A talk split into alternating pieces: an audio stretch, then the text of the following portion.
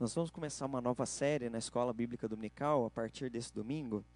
É, e eu pensei sobre o que lecionar, não é, o que conversarmos nesses dias.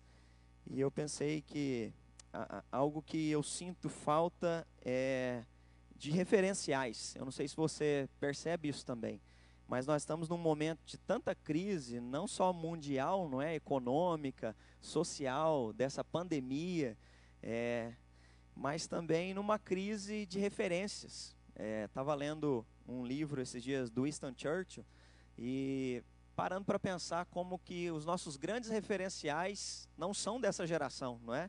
Nós citamos gerações anteriores, nós citamos é, tempos não é, que já passaram, nós lemos escritores que já não estão mais vivos, porque quem nos inspira parece que não está entre nós, não é? Quem é, nos motiva a ter fé a viver, não é? E a tomar grandes decisões. Parece que esses líderes não estão aqui. Nós gostaríamos que eles estivessem aqui para nos dar uma palavra, para nos dar uma direção. E eu gostaria então de nesses dias, nos próximos domingos, creio aí que a gente provavelmente vai ficar aí uns quase três meses se debruçando sobre esse assunto, é, olhando para Hebreus capítulo 11, quando o autor de Hebreus expõe ali, não é?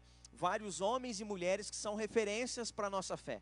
Ele vai expor homens e mulheres que são exemplos para a nossa conduta em tempos de crise. E é interessante porque se você conhece Hebreus 11, você vai perceber que alguns desses homens e dessas mulheres, eles não viram o cumprimento da promessa, é o que vai dizer Hebreus. Eles passaram por momentos difíceis, eles acreditavam na promessa que Deus havia feito para eles, mas muitos deles não viram o cumprimento da promessa de ter a terra prometida, de entrar na terra prometida, mas foram homens e mulheres que, mesmo diante da adversidade, acreditaram que a palavra de Deus iria se cumprir sobre a vida deles. Mesmo num tempo onde ah, havia crise, às vezes, diante da cultura, diante do que eles estavam enfrentando, eles não perdiam a confiança em andar com Deus e confiar em Deus diante de tudo que eles estavam passando. E aí a gente também vai é, ler em Hebreus 11, o autor começa a falar de homens e mulheres que sofreram, foram mortos, não é? mas ainda assim continuaram confiando. Eu acho que é isso, nós precisamos de referencial de homens e mulheres. E aí entenda uma coisa, nós vamos falar sobre referencial de fé nos próximos dias. E ao mesmo tempo eu creio que é uma oportunidade de quebrarmos paradigmas de qual estilo de fé nós estamos depositando no nosso coração porque nós estamos numa geração também que, infelizmente, é, a teologia da prosperidade, eu acho que agora caiu muito, né? Mas ela teve é, aí muito forte na mídia tempos atrás. Agora é uma teologia é, que eu tenho visto, né? De muitos líderes é, de teologia de autoajuda. É uma teologia de pensar positivo, de colocar meta, que tudo vai dar certo, tudo vai acontecer. E é uma teologia como é, se a humanidade não estivesse corrompida e caída em pecado, e ao invés de ensinar a lidar com a crise, a superar as adversidades, existe aí uma teologia pairando é, desses influencers digitais, de uma teologia onde todo dia vai dar certo, tudo que você fizer, se fizer é muito bem feito, se tomar uma decisão, vai dar tudo certo. E quando a gente vai para a realidade da vida, a gente percebe que é, nem sempre é assim. Às vezes você se programou, você projetou, você fez o certo, mas algumas coisas dão errado, porque você está numa natureza não é, que é caída, que é corrompida. Você vive numa humanidade onde as pessoas não correspondem às suas expectativas, porque elas são pecadoras, elas são falhas, elas são humanas. E aí então você começa a entender uma realidade de uma natureza que é pecaminosa, mas a graça de Deus veio e brotou em nosso coração e foi nos dado um dom, que é o dom da fé de acreditar em Deus e de poder caminhar com Deus mesmo num cenário tão adverso. E aí o porquê falar sobre referencial? É, eu pesquisei um pouco sobre isso e alguns estudiosos vão dizer que a base do comportamento humano ele visa sempre a imitação. Nós gostamos de olhar e gostamos de ter referenciais. E até no tempo da pandemia, os referencial para os nossos adolescentes né, acabou porque o filme da Marvel parou de sair, não é? Todo mundo estava esperando a Viúva Negra sair aí, acabou até o referencial que Hollywood vende para nós, não é o ideal é, Capitão América, né? Homem de Ferro, é, Mulher Maravilha, até os referenciais que ele nos dão pararam de ser oferecidos para nós e o tempo gerou tanta crise que as pessoas ficam, e agora? Quem é que vai nos salvar? E agora? Como é que nós vamos lidar com essa realidade? É interessante que Timóteo, é, que era um jovem pastor, que o próprio apóstolo Paulo discipulou ele encaminhou ele depois para pastorear a igreja de Éfeso, ah, o próprio apóstolo Paulo depois é, manda uma carta para ele, porque Timóteo se sente num tempo de crise, desestimulado, um tanto confuso. E aí Paulo dá uma orientação, escreve uma carta para ele de estímulo, de fortalecimento na fé. E é interessante que nessa carta o apóstolo Paulo lembra a Timóteo de quem é referencial de fé para ele. Lembra da tua avó e da tua mãe que te ensinaram as sagradas letras. Ou seja, lembra das referências. Num tempo onde a crise vier, Timóteo, olha para a gente que é referencial para você continuar em pé se lembra de homens e mulheres que pagaram o preço para você ser o homem que você é hoje, para estar onde você está hoje. Teve gente que te ensinou a andar com Deus. E aí, nesse tempo, a minha pergunta para você é o seguinte: é, quem te inspira, não é? Quais são os teus referenciais que inspiram você a ter fé? Você poderia responder essa pergunta, não é? Se fosse questionado, quem é o teu referencial de fé? Quem é que te inspira a ter fé? É, para mim, não é? é? O meu referencial de fé, eu sempre falo aqui na igreja, é o pastor Laércio, né? Foi ele que me encaminhou ao sagrado ministério. Quando eu tinha dos 12 aos 15 anos, eu estudava a Bíblia com ele. E o pastor Laércio era um pastor, foi pastor aqui em Alfenas, mas ele deixou a igreja aqui porque ele veio a ficar cego. E quando ele ficou cego, ele voltou para Machado, e mesmo diante da cegueira, mesmo diante dos contratempos da diabetes, o pastor Laércio era um homem que amava as Sagradas Escrituras. Gente, era tão maravilhoso estudar a Bíblia com o pastor Laércio, é, que eu chegava na casa dele, a gente ia estudar a Bíblia, e aí você imagina que um pastor cego vai pedir para você abrir a Bíblia em tal lugar, e você então vai ler para ele, porque ele já não consegue mais é, ler, não é? E eu lembro que ele pedia para eu abrir a Bíblia, e na hora que eu abria no versículo que ele tinha pedido para mim, quando eu começava a falar, ele falava antes de mim, porque ele tinha decorado aquela passagem já. Eu lembro que ele comprou a Bíblia toda em áudio, na época era fita ainda, né? Então, para quem é dessa, da, da, época antiga, né, vai entender aquelas fitas, ele decorou todas as Sagradas Escrituras. Quando ele ia pregar, não tinha mais esboço, porque é cego. Mas pregava quase uma hora e meia. A esposa dele tinha que bater com a bengala na perna dele para ele parar de pregar, de tanto conteúdo que esse homem tinha ele se tornou um referencial para mim, um estímulo de querer amar Deus, de querer ter conteúdo, de buscar a Deus, de servir pessoas, de ensinar, de discipular. E aí ele se tornou a minha referência de fé. Quando eu penso em um referencial, eu penso no pastor Laércio. Ele é a referência de ministério que eu gosto de ter, que eu quero ter não é? e projeto ter para os próximos anos, de um homem dedicado a Deus, a amar Sagradas Escrituras e discipular outras pessoas, investindo a minha vida e investir a vida de outras pessoas. E você, qual é o teu referencial? Quando eu te pergunto isso, qual é a pessoa que vem à tua mente? A Bíblia vai apresentar para nós em Hebreus 11, então, quando a gente vai começar a fazer essa exposição, do versículo 4 em diante, uh, Hebreus começa a apresentar uma série de homens e mulheres que são referências de fé para nós. Só que aí, quando eu falo de referencial, entenda uma coisa: não confunda referencial é, com pessoa perfeita. Referencial significa que ela tem pontos e detalhes na existência humana dela que me inspiram e que eu também quero ter e praticar na minha existência. Mas não significam que são homens e mulheres dignos da nossa devoção, tá? Porque são homens e mulheres pecadores como eu e você. E aí Hebreus vai apresentar uma série de homens e mulheres que são falhos, que pecaram. A gente vai ver isso daqui também. Eu não vou apresentar só o ponto de destaque da vida deles, mas vou mostrar onde eles falharam, como se arrependeram e como isso foi importante para que nós aprendêssemos hoje onde nós estamos. Então a Bíblia é muito clara e vai mostrar que esses homens e mulheres são referências para nós andarmos com Deus. Para a gente iniciar essa série de estudos, quero te convidar a abrir a Bíblia comigo, por favor. Hebreus capítulo 11. Hebreus capítulo 11, versículo 4.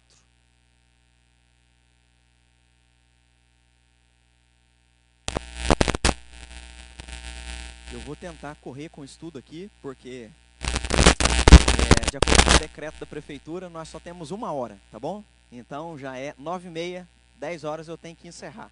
Então tanto para você que está aqui no Instagram, para você que está aí no Facebook, nós temos meia hora é, pela frente juntos aí, tá bom? Senão você fala assim, pastor, mas você fala tanto, falou tão pouquinho hoje, é que eu tenho que cumprir com o decreto da prefeitura, tá bom? Vamos lá. É, Hebreus 11, 4. Pela fé, Abel ofereceu a Deus mais excelente sacrifício do que Caim, pelo que obteve testemunho de ser justo, tendo a aprovação de Deus.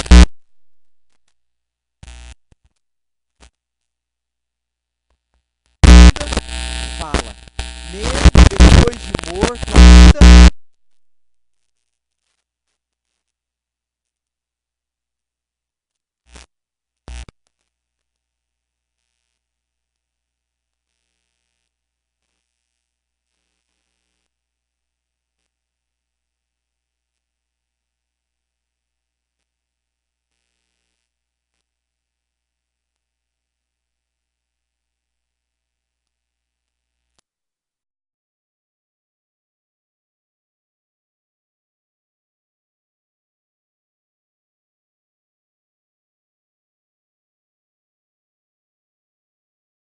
é uma paráfrase. Diz assim: Adão deitou-se com a sua esposa Eva, ela engravidou e teve Caim. E disse: Tive um homem com a ajuda de Deus. Ela teve outro filho, Abel. Ele era pastor de ovelhas e Caim era agricultor. O tempo passou, Caim apresentou ao Eterno uma oferta tirada da produção agrícola. Abel também apresentou uma oferta, mas tirou-a dos primeiros animais nascidos do seu rebanho, carne de primeira qualidade. O Eterno gostou de Abel e da sua oferta, mas Caim e a oferta que ele trazia não foram aprovados por Deus. Com isso, Caim ficou indignado e irritado. Mas o Eterno disse a Caim: Por que toda essa indignação? Por que você está irritado? Se você agir de maneira correta, não será aceito? Olha esse questionamento. Se você agir de maneira correta, você não vai ser aceito? Mas se não agir direito, o pecado está à sua espera, pronto para atacá-lo. Está bem perto e pode agarrá-lo, mas você é quem deve dominar o seu pecado, Caim. Caim discutiu com Abel numa ocasião em que estavam no campo e Caim partiu para cima do irmão e o matou. Então o Eterno disse a Caim: Onde está o seu irmão, Abel? Caim respondeu: Como é que eu posso saber? Por acaso eu sou babado, meu irmão? O Eterno disse: Veja o que você fez. O sangue do seu irmão está chamando a mim da terra. Daqui por diante você não vai tirar nada da terra, a não ser maldição. Você será levado dessa terra que se abriu para receber o sangue do seu irmão assassinado. Você vai cultivar a terra, mas ela não irá produzir como deveria. Você será um sem teto a vaguear pela terra. Amém. Aqui é, a gente percebe a diferença entre a oferta de Abel e a oferta de Caim. A diferença da relação que os dois têm com Deus. Tanto é que quando Caim é reprovado, Deus traz o questionamento dizendo: se você fizesse o certo, você não seria aprovado? Mas você não fez, por que, que a tua indignação existe diante da reprovação? Ou seja, Deus está suscitando algo que de errado Caim fez quando ele trouxe a oferta que Deus não aprovou, que é o que nós vamos conversar aqui hoje. Qual é o tipo de fé e qual é o tipo não é, de legado, qual é o tipo de lembrança que nós vamos deixar? Essa é a temática que eu queria conversar com vocês nessa manhã, porque Hebreus 11:4 deixa muito claro o legado. Até os dias de hoje, mesmo depois de morto, Abel é lembrado. Isso é legado, tá bom? Nós vamos conversar então um pouquinho sobre legado, sobre o que lembrarão de nós, qual é a herança que nós vamos deixar? E aí, quando eu falo de legado no termo jurídico, eu estou falando, não é, no sentido daquilo que nós estamos deixando para as pessoas, não enquanto no sentido físico, material, mas existencial, da tua e da minha existência. Qual é o legado que nós vamos deixar para as pessoas? Em primeiro lugar, para a gente bater um papo nessa manhã aqui, que eu percebo olhando para a vida desses dois homens. É, em primeiro lugar, Deus dá chance de todos nós vivermos o extraordinário dele nas nossas vidas. O que, que é isso? É? Você consegue ver qual é o extraordinário de Deus para a tua e para a minha existência? Você consegue perceber qual é o plano de Deus para a tua vida? Você consegue perceber que Deus tem um plano extraordinário para a nossa existência? Porque esse foi o propósito inicial. Se você ler Gênesis, você vai perceber que durante todo o relato da criação vai narrando e viu Deus que era bom aquilo que havia feito, e viu Deus que era bom aquilo que ele havia feito, até que chega o ser humano. E então é, Moisés vai relatar de maneira é, muito sensível e viu Deus que era muito bom aquilo que ele havia feito. Ou seja, Deus havia sonhado, Deus havia planejado a tua e a minha existência. Mas algo aconteceu que nós não cumprimos o plano extraordinário que Deus tinha para a nossa existência. E aí está o grande detalhe, o grande extraordinário que Deus tem para nós, não é? Se resume, nós fomos criados para nos relacionarmos com Deus e para vivermos para honra, glória e louvor do nosso Deus. Esse é o plano extraordinário de Deus para a tua existência. Você tem um propósito para viver. Você não está aqui a Deus dará, você não está aqui para viver simplesmente, não é? criando planos pessoais e existenciais e no meio deles ficar às vezes confuso, em crise, melancólico, porque não sabe para onde está indo, não sabe para onde está caminhando, não sabe aonde quer chegar. Domingo passado eu falei um pouco sobre isso. Existem dois tipos de pessoas. O pastor Ricardo Agreste vai dizer sobre isso. Ele fala que existem os turistas. Os turistas são aqueles tipos de pessoas que não sabem para onde vão. O turista ele chega num lugar, ele espera alguém levar ele para o lugar, porque ele não sabe para onde vai, ele não tem direção, ele não tem senso de saber de onde vem, para onde está indo e para onde irá. Mas tem um segundo tipo de pessoa, que são os peregrinos. Os peregrinos são aqueles que sabem de onde vêm, sabem aonde estão e sabem para onde vão. O chamado existencial de Deus para nós é esse: nós sabemos de onde viemos, nós somos criados pelo próprio Deus, nós não somos fruto de Big Bang, nós não somos fruto de acaso, nós não somos fruto de evolução, nós não precisamos ficar em crise sabendo de onde a gente veio, nós sabemos. Gênesis relata isso, nós somos obra-prima das mãos de Deus, e quando Deus nos criou, viu que era muito bom aquilo que Ele havia feito, ou seja, eu sei quem eu sou. Mas ao mesmo tempo que eu sei quem eu sou, eu sei que eu sou uma pessoa que rompeu com Deus em Adão e Eva e entrou em estado de pecado. E é por isso então que eu preciso da redenção para que eu possa viver para a honra, glória e louvor do nosso Deus. Quando eu compreendo isso, eu passo a cumprir o meu plano existencial de vida, eu passo a viver o extraordinário. Que eu acho que isso é gostoso olhar na frase que Jesus dá em João 10 e João 14 também, não é? Jesus fala o seguinte: é, que ele veio para nos dar vida e vida em abundância. Jesus está falando, eu vim para dar vida, ele está falando de vida eterna também, mas Jesus veio para nos dar vida com qualidade na nossa existência humana. Jesus veio, o pastor Ariovaldo Ramos que dizia isso, né? Ele não veio só para tirar a alma nossa do inferno, mas ele veio para tirar o inferno de dentro de nós. Ou seja, ele veio para nos transformar em homens e mulheres à imagem e semelhança de Jesus. Esse é o plano extraordinário que Deus tem para a sua e para a minha vida. O grande detalhe é que às vezes nós não conseguimos viver esse plano. E aqui está o diferencial entre Abel e Caim. Aqui está a referência de fé que nós precisamos olhar para Abel, Abel e aprender com ele, e ao mesmo tempo olhar para Caim e não vi, cair no mesmo erro que Caim caiu. Qual foi? Vamos olhar. Caim não estava interessado nesse plano que eu acabei de apresentar. É, provavelmente, quando ele traz a oferta, não é isso que estava no coração dele ele traz uma oferta por obrigatoriedade. O que dá a sensação ao ler tanto Hebreus quanto Gênesis capítulo 4, o que dá a sensação é que ele faz um ato litúrgico. O que é um ato litúrgico? É você vir na igreja, sentar, na hora que eu canto louvor, você levanta a mão, na hora que eu oro, você fecha, e aí na hora que é para é, sentar e ouvir a mensagem, você senta, e na hora que eu vou dar a benção, você levanta a mãozinha para receber a benção, guardá-la no bolso e ir embora. Então o ato litúrgico é fazer coisas por obrigação sem pensar no que eu estou fazendo. Provavelmente Caim tem uma relação de fé mecânica, sabe, burocrática, aquela relação que eu tenho que fazer porque é mais um domingo, é mais um dia de trazer oferta, é mais um momento em que o gasolofilácio é posto, é mais um momento onde eu vou trazer as minhas primícias, é mais uma vez. E aí diz que ele traz o fruto, não é, ali do seu cultivo agrícola, e quando ele oferta ao Senhor, isso desagrada ao Senhor. Mas Abel traz a oferta e traz, perceba, no mesmo contexto, e é interessante porque Jesus também vai fazer essa analogia no Novo Testamento. Lembra da oferta da viúva pobre que vem trazendo a oferta? E aí ali tem os ricos também trazendo a oferta. E aí Jesus faz a mesma analogia de qual oferta, quem está dando mais, quem está entregando mais. E aí a gente então vai se atentar a esse detalhe que quando Deus olha para aquilo que nós estamos entregando, o nosso plano de vida, Deus não está olhando para aquilo que nós estamos simplesmente fazendo mas Deus olha para qual a intenção está nos movendo a fazer o que nós estamos fazendo. Para Deus, no fim de todas as coisas, o teu e o meu plano existencial não é fazer ou cumprir ou ir na igreja e viver uma religião, não, isso não vai agradar a Deus. Esse tipo de oferta não agrada ao Senhor. A oferta que agrada além de ir na igreja, Ele quer que a gente venha ou que a gente sirva também fora da igreja com a intenção correta. Porque se a intenção não estiver correta, não vai agradar. É esse que é o detalhe aqui. A fé de Abel, provavelmente, não é? É, é uma fé de um homem que está fazendo isso de todo o coração.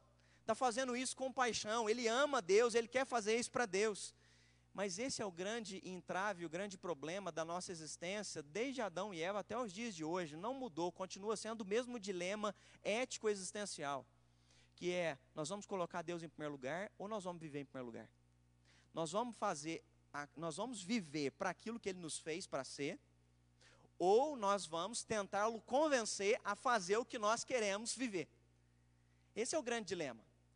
Adão e Eva estão colocados no jardim com um plano já relatado para eles. Vocês podem fazer o que vocês quiserem, só dessa árvore não comam.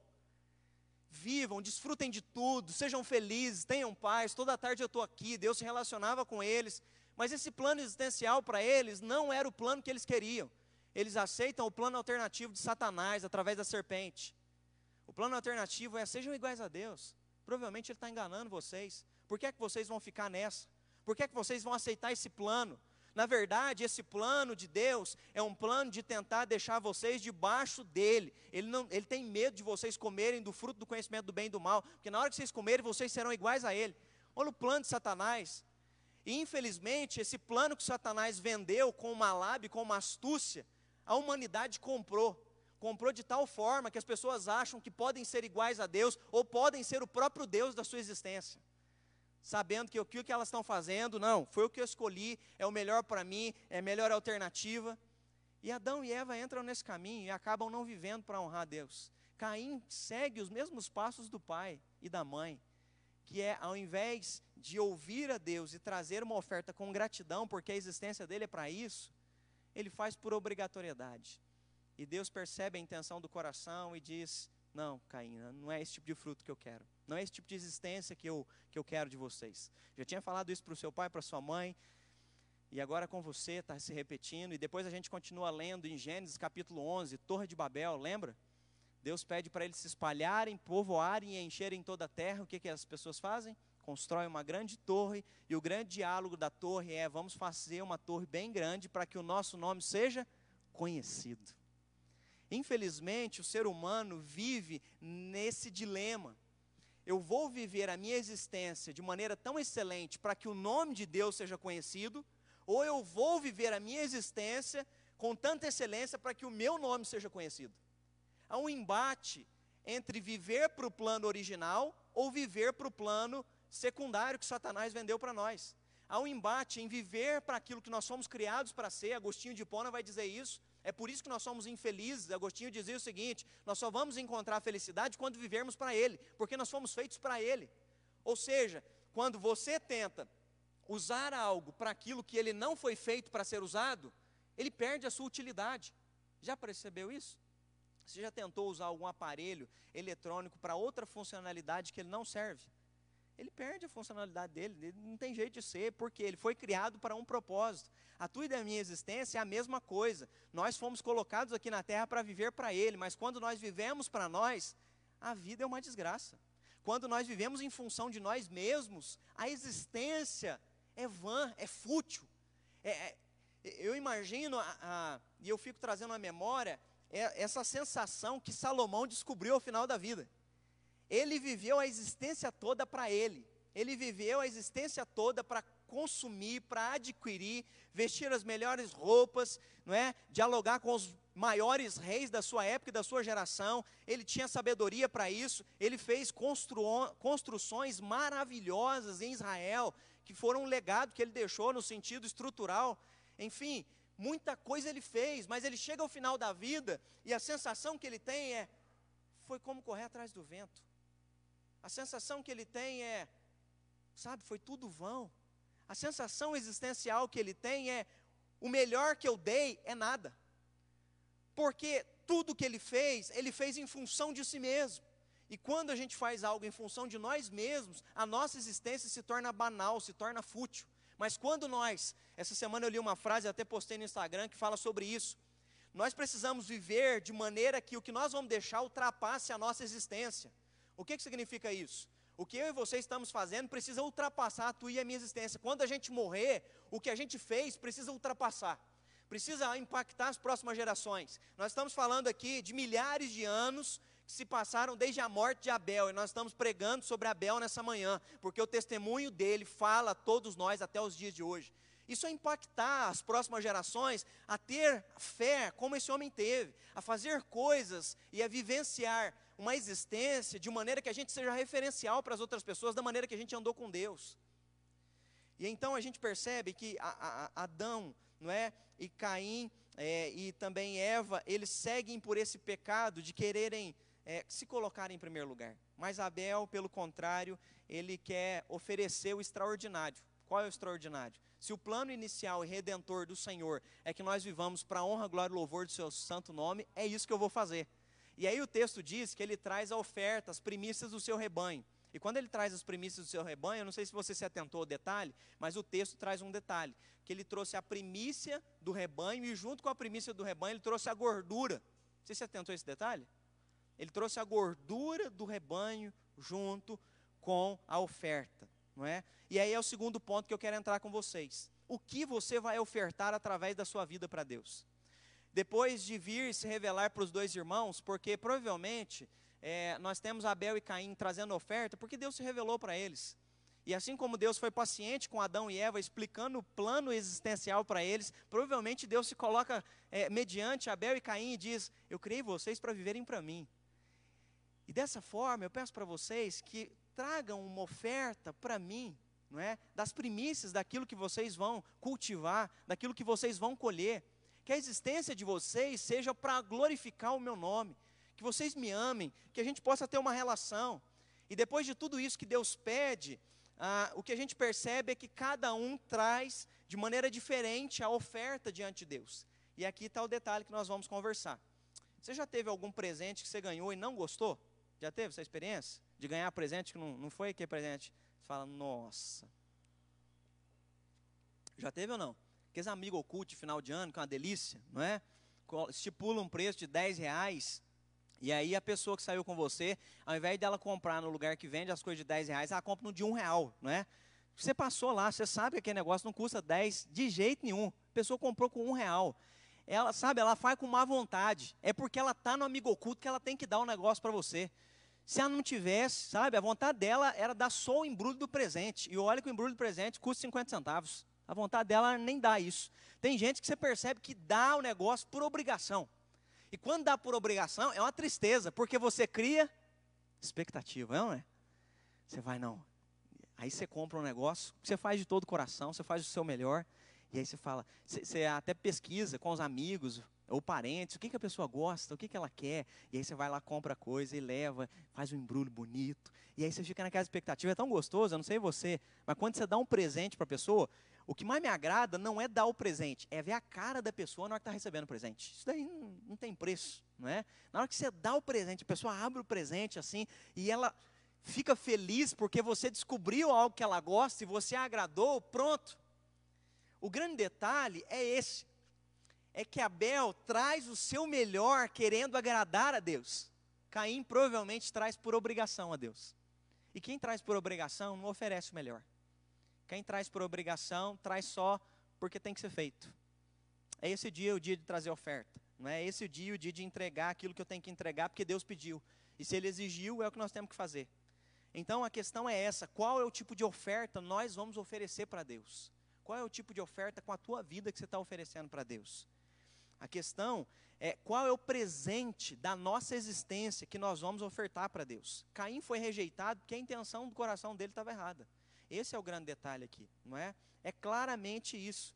É, em Provérbios 21, versículo 27, a Bíblia diz o seguinte: O sacrifício dos perversos já é abominação, quanto mais oferecendo com a intenção maligna. Olha que coisa forte, não é? o sacrifício dos perversos já é abominação. Ou seja, alguém que vai entregar com a intenção errada, isso daí já nem agrada a Deus. Ou seja, Deus não quer ofertas e sacrifícios. Deus quer que a gente, ao cumprir, não é, os nossos atos litúrgicos, expressão culticas que agradem a Deus, que seja com a intenção correta, porque se a intenção não estiver correta, não adiantou de nada o que a gente fez. Foi simplesmente mais um ato feito naquele dia sem a intenção de agradar a Deus. E aí eu gosto, quando penso sobre isso, eu gosto de me lembrar de 1 Coríntios capítulo 13. Né? Tem um livro do Caio Fábio que ele escreveu há muito tempo que falava sobre isso. E o Caio Fábio fazia analogias mostrando como que tudo que você possa ter sem a intenção correta é nada. Conhecimento, não é? Mais profundo que você tenha. Se não tiver amor, é só teoria vazia. A tua melhor canção, a tua melhor música, não é? Sendo você um cantor ou um compositor ou um músico exímio, pode ter dedicado tempos de ensaio. Se oferece para Deus uma música, não é sem amor, ela é como símbolo que retine. Ou seja, já viu o barulho de lata batendo? Eu sei o que, que é isso, porque as crianças lá em casa não param, é o dia inteiro esse negócio, né? Eles pegam a panela e ficam atrás de mim, bah, bah, bah. Símbolo que retine é isso, é chato, você não aguenta, dói o ouvido, tem hora que você fala, meu Deus, vai bater esse negócio no quintal, né? Vai lá para a garagem, Miguel, vai para a garagem, Isabela. Dói o ouvido, por quê? É som de lata ecoando. O que eu estou querendo dizer é isso. Você fazendo qualquer coisa para Deus sem o amor, sem a intenção, é só barulho. Sabe? É só, só movimento, é só. Não, não agrada. Não, não é algo gostoso. Porque o que agrada ao Senhor é quando é feito de coração, é quando é feito com amor, é quando é feito com a intenção correta. Isso é delicioso. É isso que agrada ao Senhor, não é? Já Abel, seu irmão, amava Deus, e porque amava Deus, ele deu o melhor presente que ele podia. Ou seja, ele traz as primícias do rebanho, e junto vai dizer o texto que ele trouxe a gordura, não é? Ele trouxe as primícias do seu rebanho e a gordura deste. O texto relata a gordura deste rebanho. A gordura do sacrifício, se você ler depois Êxodo e Levítico, você vai perceber que a gordura sempre simbolizou o melhor na adoração, não é? É isso que está lá em Levíticos e também em Êxodo. A adoração vinha do íntimo. Nos dias de hoje, é assim que Deus quer de mim e de você. Deus quer que a gente traga não só a oferta, mas que a gente traga o nosso melhor. Que a gente venha com a intenção correta. Porque é isso que vai agradar a Deus. É isso que vai glorificar a Deus. O tipo de fé que o Senhor quer que nós tenhamos é a fé que Jesus disse para a mulher samaritana: Querida, o Pai já está à procura de verdadeiros adoradores que o adorem em espírito e em verdade. Você está tão preocupada com o que você vai fazer no templo que Deus está procurando gente que o adore fora do templo. O grande detalhe é que às vezes você está preocupado em adorar Deus dentro do templo. E Deus está procurando homens e mulheres que o adorem fora do templo também. Porque adorar dentro do templo é a coisa mais fácil que tem. Aqui você tem alguém em cima do palco te incentivando a orar, te incentivando a, a ler a Bíblia, te incentivando a buscar, te incentivando a levantar a mão e cantar.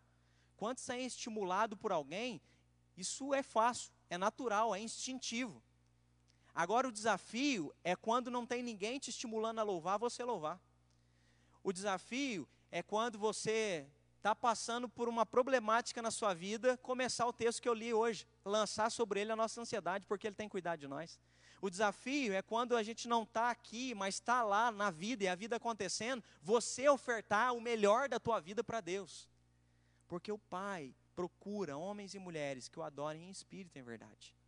A oferta que Deus quer de nós é Romanos 12, versículo 1. Portanto, com a ajuda de Deus, eu peguei uma paráfrase do Eugene Peterson e olha como que ele relata o que, que Deus quer de nós. Portanto, com a ajuda de Deus, eu quero que vocês façam o seguinte: entreguem a vida cotidiana de vocês, dormir, comer, trabalhar, passear, a Deus como se fosse uma oferta, receber o que Deus fez por vocês e é o melhor que vocês podem fazer por Ele. Olha que lindo. Sabe qual a oferta que você pode dar para Deus? A vida cotidiana segunda a sexta, segunda a sábado, além da igreja. Isso é a melhor oferta que você pode dar para Deus. Mais do que só trazer um dízimo na hora da terceira música, para a quarta música no louvor da igreja, que é sempre no mesmo esquema, não é? Dentro do ato litúrgico. Mais do que isso, mais do que levantar a mão na hora de um louvor. O que ele quer é a vida cotidiana. É o levantar, é o caminhar, é o relacionamento no, no, no casamento, é a criação do filho, a criação da filha. É ali que seja um ato de honra a Deus todo dia, no cotidiano. E aí isso seja uma oferta. É claro que na revista atualizada, a, nessa versão tradicional que a gente usa na igreja, está lá que a gente possa oferecer o nosso corpo, né?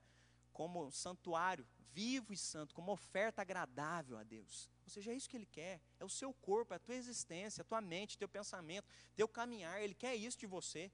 Ele não quer simplesmente a religião acontecendo aqui como um ato de obrigatoriedade, porque isso não vai agradar ao Senhor. Não é esse tipo de fé que Ele quer. não é uma fé de barganha, não é uma fé onde eu cumpro a minha meta. Não, ele quer uma fé de relação. E quando a fé acontece na relação, ela acontece por amor. E quando ela acontece por amor, a gente se levanta de madrugada ou de manhã, ou fica acordado até mais tarde para orar e para jejuar, não por obrigação, mas porque a gente ama. É tão gostoso estar com Ele, é tão gostoso o momento da devocional, é tão gostoso o momento em que você coloca um louvor e começa a orar e clamar o Espírito Santo. É tão gostoso quando você abre as Sagradas Escrituras e, trancado no teu quarto, você vai ler, o Espírito Santo fala com você. É tão gostoso quando você tem um momento onde você pode optar pelo pecado, mas vem à sua mente, o Espírito Santo te faz lembrar das palavras que o próprio Senhor Jesus te ensinou. E é você então se mortifica, abre mão, nega-se a si mesmo, tome sua cruz e siga Jesus. É esses momentos aonde nós vamos agradando a Deus como uma oferta viva, santa e agradável. Não é só na igreja, mas é fora também da igreja. Oferta é mais do que dízimo, é mais do que acontece aqui. Oferta é a vida lá no dia a dia. E um terceiro detalhe que eu queria concluir com vocês, não é? Pelo que você vai ser lembrado? Qual será o teu legado? Já teve a experiência de ter um parente ou alguém que morreu e você vai no velório e quando você chega no velório, o que, que a gente faz no velório? A gente lembra, não é? A gente chega lá na beira do caixão e começa, nossa, mas fulano era uma benção, né? Fulano fez isso, fez aquilo, fez aquilo outro. Já contei para vocês, igual do pastor Laércio, quando o pastor Laércio morreu, ele pastoreava a igreja que eu fui pastor lá no Jardim das Oliveiras. Gente, não tinha lugar para ter gente naquela igreja, de tanta gente que veio para o velório do pastor Laércio. Ano passado morreu uma irmã nossa lá, a Vera. Quando a Vera morreu, não tinha espaço dentro da igreja tinha ônibus de fora, de empresas que vieram para vir no velório da Vera. O povo chorando nos corredores da igreja, lotado a igreja. Por quê? Trazendo lembranças. Você lembra do sorriso da Vera? Você lembra quando a Vera teve câncer e não parava de acreditar, continuava fiel a Deus? Você lembra a Vera dirigindo a reunião de intercessão, mesmo nos dias mais difíceis, quando ela já estava fraca fisicamente? Você lembra?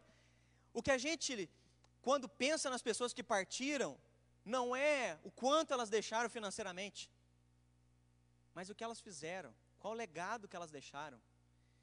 E aí, o significado de legado é o seguinte: alguém que deixou um valor fixo.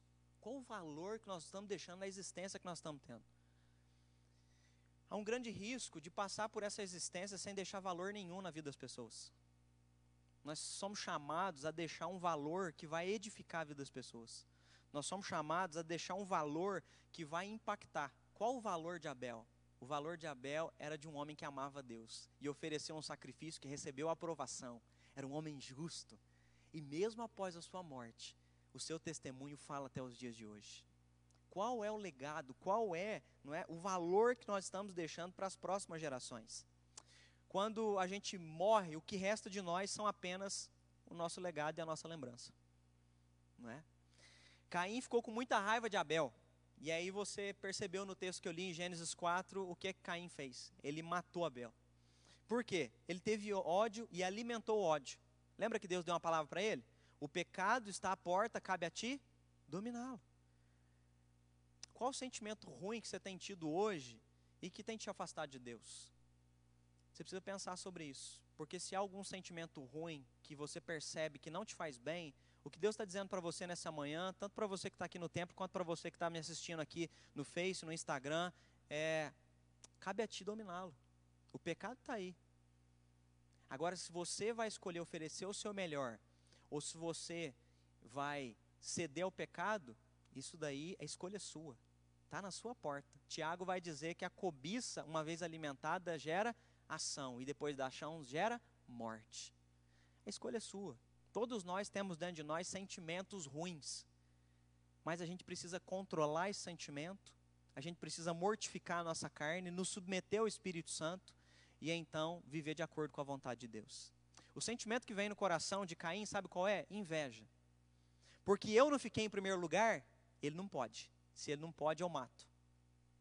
Você precisa dominar sentimentos que você sente. Eu não estou dizendo que você não sente. Eu não estou dizendo que eles são irreais. Não, eles são verdadeiros. E mais do que irreais, eles são carnais, são doentes, são malignos. Paulo vai dizer isso em Gálatas, né?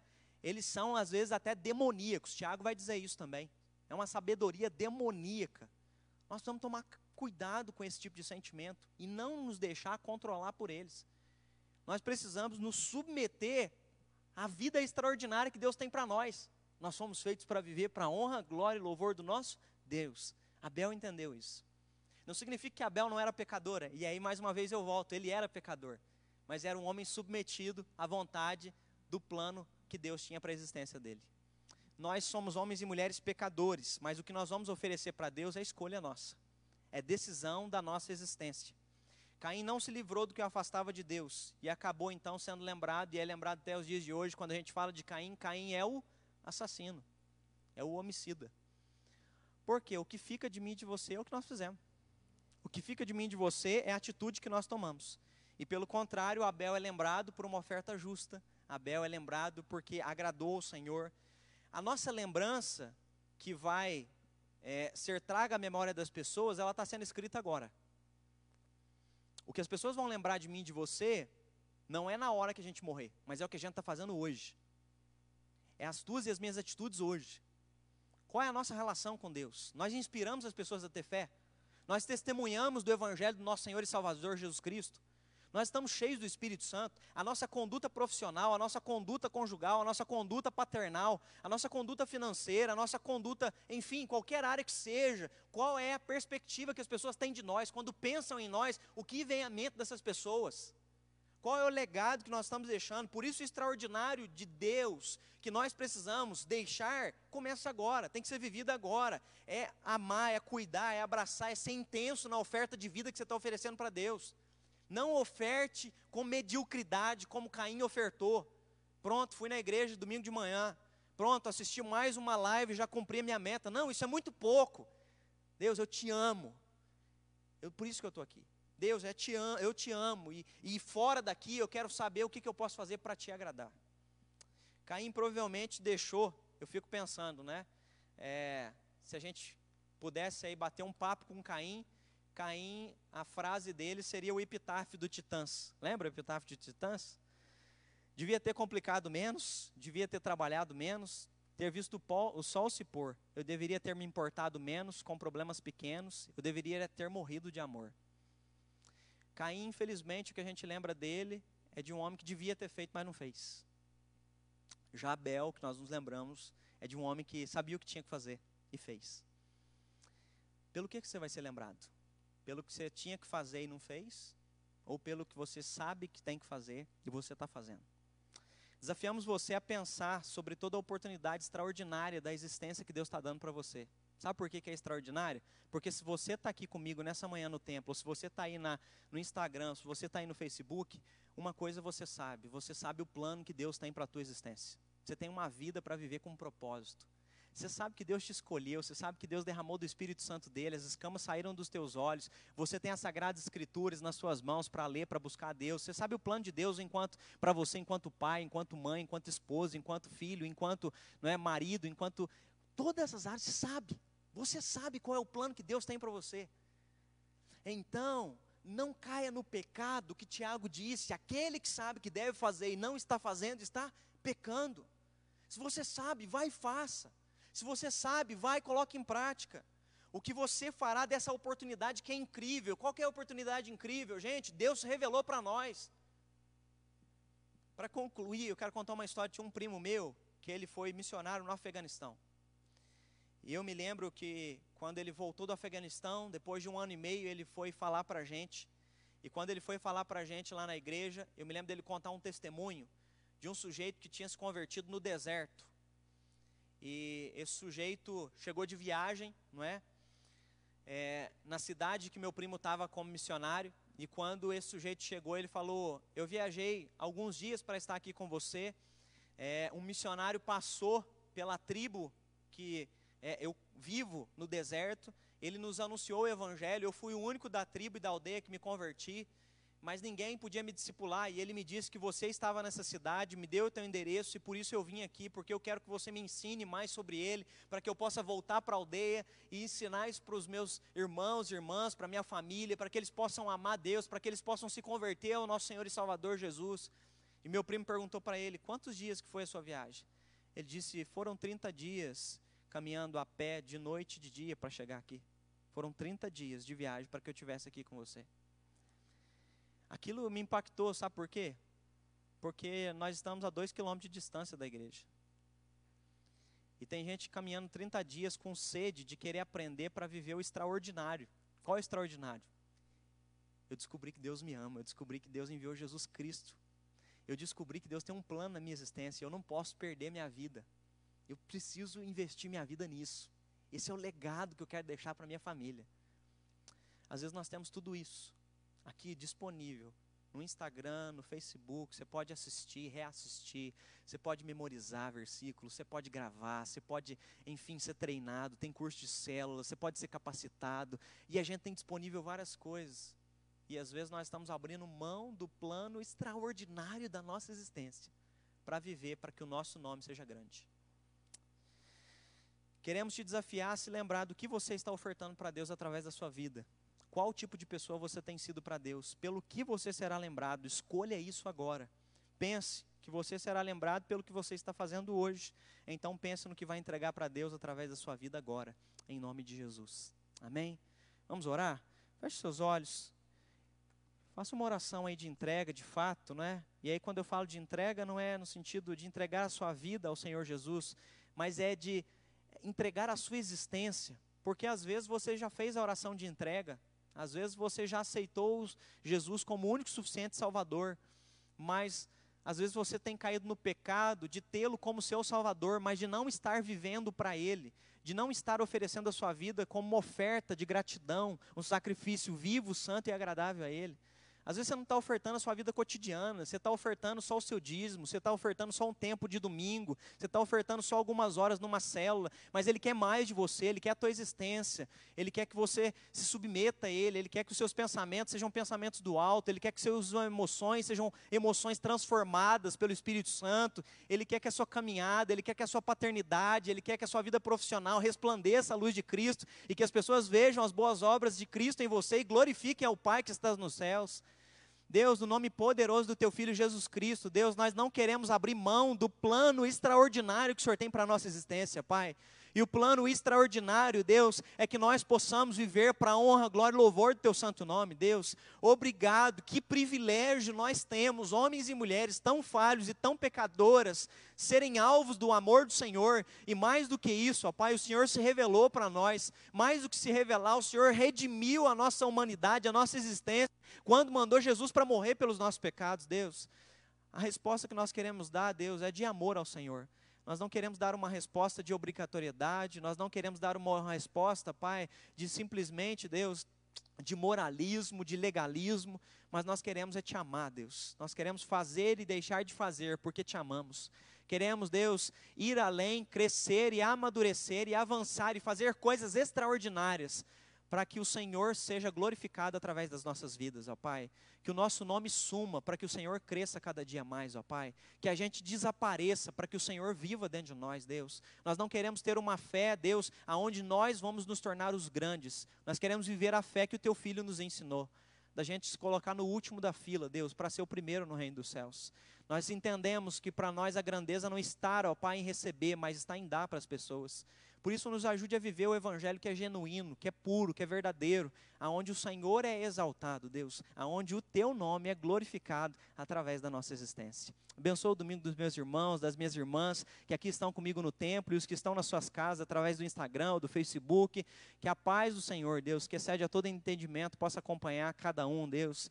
Que a bênção do Deus Pai, que a bênção de Cristo Redentor seja hoje para todos sempre sobre os filhos e filhas de Deus aqui presentes, espalhados pela face da terra. Que assim seja. Amém e amém.